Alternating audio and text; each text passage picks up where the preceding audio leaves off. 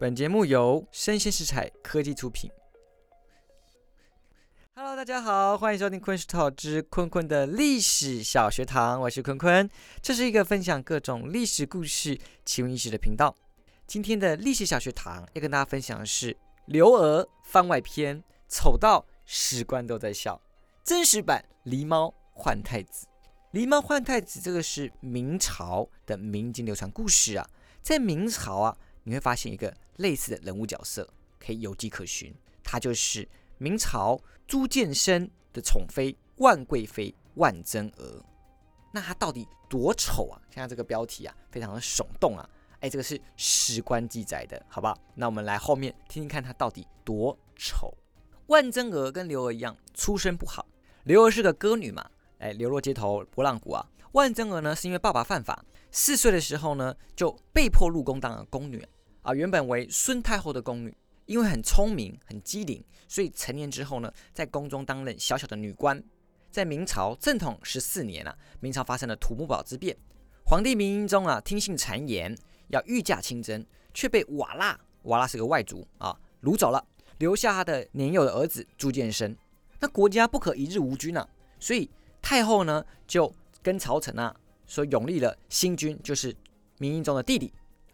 他的叔就是朱见深的叔叔啊，为新的皇帝。然后朱见深呢被封为太子。但是呢，这个就很奇怪了，叔叔为皇帝，但是原本他就是他自己是太子，等于说叔叔跟他一定是会有争论的嘛，因为叔叔可能有自己的儿子嘛。所以呢，他害怕孙太后害怕说这个幼年的太子啊会受害，所以他决定啊亲自抚养他的孙子朱见深，然后派了一个贴身的婢女去保护他。好，叫做万贞娥。万贞娥就是这个人啊，他开始出现跟太子的生活了。所以呢，万贞娥贴身照顾这个两岁的幼年太子朱见深。在朱见深五岁的时候呢，果然我们刚才讲事情发生了，他被废了，他叔叔废了他，把他废成夷王，永立自己的儿子为新太子。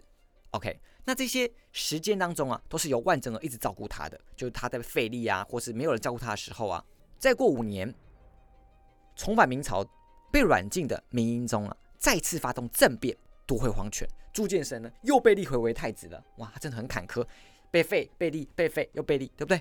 所以朱见深这年十岁，万贞娥二十七岁。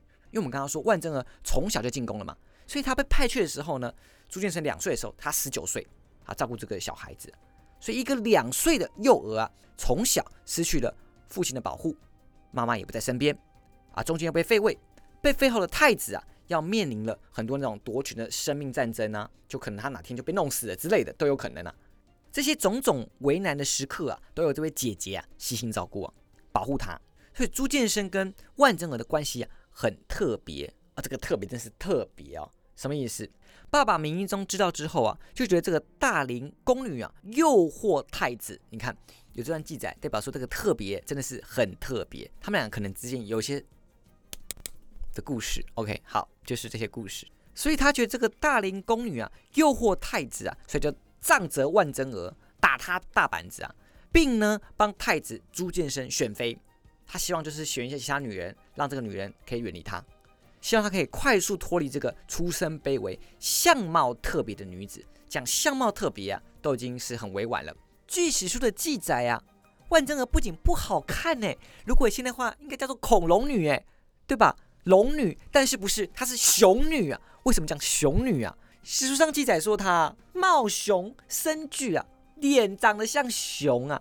你说是很可爱的意思吗？你会形容一个人哇，你长得好像熊啊？不会吧，对不对？还有声音非常巨大，据说她虎背熊腰，哇，走路像男生一样，充满肌肉，让人非常有安全感，真的非常安全呐。甚至啊，还记载说。朱建生他妈都受不了了，问他说：“你到底喜欢他什么？你到底喜欢他什么？他长得这样还痴迷于他，类似这样，他妈都受不了这个事情啊！所以可见万贞娥啊，真的长得不好看，丑到连史书都记下来了。那其实朱建生有回应他吗？他说万贞娥让他有安全感。当然你想说是不是因为长得太安全很有安全感？不是。并不是，是因为他跟万贞娥啊，从小他两岁的时候到他上位，甚至说他当皇帝之后，万贞娥呢一直在他旁边陪着他。而且据说他小时候不是说呃爸爸被掳走了吗？妈妈也不在他身边。而且他封太子的时候，妈妈比较喜欢一直在身边的弟弟，所以他也不受妈妈的喜欢。等于说他整个青春期啊，到整个成年之后啊，身边的人是万贞娥，所以万贞娥让他有安全的感觉，他喜欢万贞娥这种感觉。OK，爸爸这些行为啊，就是也没有阻止他对于万贞娥的爱恋。十八岁的朱见深后来称帝了，叫做朱宪忠。他第一件事情啊，就是要立这个大他十七岁的女子啊为皇后。十八岁的皇帝，三十五岁的万贞娥。这个事情啊，震惊了朝野啊，也吓歪朱见深他的妈，吓死了。就闹了那么久，还是没有结束啊！是他母亲跟群臣的反对之下，他立了一个年轻貌美、家世显赫的吴氏为皇后。不过这也是因为朝臣跟妈妈的压力。他并没有喜欢吴氏啊，没想到万贞儿入宫之后呢，依然宠冠六宫，气死吴皇后了。那一次两次还好，吴皇后最后受不了了，他决定啊，下令杖责万贞儿。万贞儿真的很可怜，一直被杖责，对不对？被他爸杖责，又要被皇后杖责啊，这个屁股被打烂都还没，对不对啊？所以皇后这个事情换来的事情啊，朱见深他震怒啊，他直接废了皇后啊。那时候才封皇后一个月啊，他直接把皇后废立了。哇，你看，所以呢。后宫当中啊，谁敢再得罪万贞娥？连皇后都直接被皇帝废了，所以万贞娥她就权势滔天了。不是说权势滔天了，就是后宫当中就知道真正有实权的是万贞娥这个人。专宠的万贞娥呢，好，隔年啊变高龄产子了。刚刚不是说三十五岁嘛，对不对？她三十六岁生了一个儿子，所以万贞娥就从贵妃之位升到皇贵妃之位。那皇贵妃之位呢是非常罕见的位置，皇贵妃形同父后，就是第二个皇后的意思。就预备皇后的意思。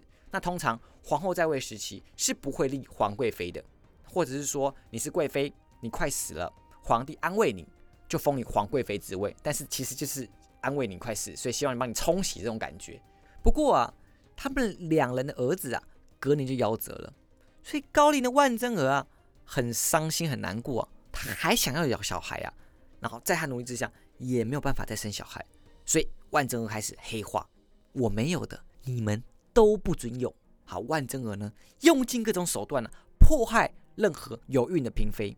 在这个时代背景下，嫔妃当中都人人自危嘛，对不对？都很害怕，啊，是吧？自己怀孕还不是件好事啊。万正会来找你啊，会派出打胎小组啊。不过呢，就是有漏网之鱼，一个被朱见深灵性的女官即使，竟然呢一发入魂啊，还不是嫔妃啊。你看，皇帝真的是到处都可以灵性别人。哪天工作到一半，女官就被灵性了，哦，一发入魂。所以万正儿知道之后，又派出了打胎小组。季氏知道这个事情之后，他动之以情，感动打胎的宫女。他说：“女人何苦为难女人呢？”就装可怜，跟他讲一堆。他就说：“我自己会离开宫去，你就跟万贞儿说，我只是肚子长瘤凸起来而已，好吗？”然后宫女就觉得他很可怜啊。就真的跟万贞儿这样说，说他只是肚子长瘤，他自己会出宫的。但万贵妃不相信啊，她半信半疑，说好吧，那就把他留在永安堂，我细细观察。那永安堂是什么地方啊？它是个收押老宫女或养病宫女的地方，等于说就是冷僻没有人的地方这样子。一年之后啊，季氏啊就产下一子朱佑琛。啊，朱佑琛呢是后来的皇帝啊，并使呢幼子啊。在与冷宫当中的吴皇后，就刚刚前面仗着万贞娥那个女人吴皇后被废立之后，在冷宫中居住，所以呢，这个幼子啊交给吴皇后养，其实是为了保护她，因为万贞娥迟早会发现啊。但是如果在冷宫当中吴皇后养着，吴家还有吴家的势力，所以没办法对这个小孩怎样子。五到六岁之后啊，皇帝呀某一天他感慨说自己都没有子嗣的情况下，之前的太监啊就跟皇帝说，其实你有一个儿子哦，在冷宫当中。所以把他接回宫中抚养，但这个事情知道之后，万贞娥气死了，他便毒杀了季氏，就把那个生下小孩的季氏杀死了。这才是狸猫换太子的原型故事。这两个故事当中啊，都有相互对应的角色跟情节。例如第一个女主角刘娥跟万贞娥啊，都出身非常低贱，一个是歌女啊，一个是宫女嘛，两个人都陪伴皇帝很多年，而且都专宠于皇帝。你看，一个刚刚从十五岁熬到。二十几岁嘛，对不对？一个啊，大他十七岁，还可以专宠于他，从皇帝两岁到他皇帝十八岁，都陪伴在皇帝身边。第二个，两个故事当中的小孩啊，最后都成功当上了下一个皇帝，并且啊，都有追查杀母仇人的情节。不过刚刚在上一段，好，故事篇幅太长了，我就没讲到说后面的事情发生什么事情了。第三个，在改编的故事当中啊，原本的就是你听到的版本改编故事当中，说狸猫剥皮的狸猫换去出生的小孩，而万贞儿的故事版本说是说这个宫女啊长瘤取代这个小孩，所以都用其他的物品来说这个小孩变成什么物品这样子。那你想说，为何好端端明明就是有一个故事原型比较接近是万贞儿的故事，为什么要加以改编呢？因为这故事啊在明朝流传呐，等于说这个作者是明朝人啊。那总不能说我就是在讲当朝执政的皇权，你这个皇族的故事啊，哇，那这不是跟大家说快来查我水表，快来查我水表啊？怎么可能，对不对？所以他只好加油添醋，改个年代，好，好跟主角换换个主角来暗讽当时的主事者，不然呢，他自己不就倒大霉了吗？对不对？不过这个事情发生之后啊，也害这个刘德妃啊，刘娥啊，恶狠狠的背上这个黑锅。大家觉得狸猫换太子刘二妃、刘德妃就是这个二妃刘娥。不过。万贞儿的黑化版本呢，非常有争议啊。有两个说法：一，他真的像上面所说的一样很黑化。不过这个小皇子啊，朱佑称呢，最后长大，不管是没有报复万家，或是说被阻止没报复万家，下面人就心里不平衡啊，去把这个事情记录下来啊，让大家知道万贞娥非常的坏。第二个事情是，万贞娥根本没有黑化，他的确专宠于皇帝，但是呢，他为人非常良善，甚至他帮皇帝。照顾其他皇子啊，并没有说残杀嫔妃的事情。不过呢，对于他旁边的一个权臣叫万安呢，后世或是说当地的百姓不满意，所以呢，他写的故事啊，要扳回万贞娥。以上是今天带来的刘娥番外篇，丑到史官都在笑，真实版狸猫换太子。喜欢的话呢，请订阅我，并给我五星好评，也欢迎留言讨论喽。我是坤坤，我们下次见，拜拜。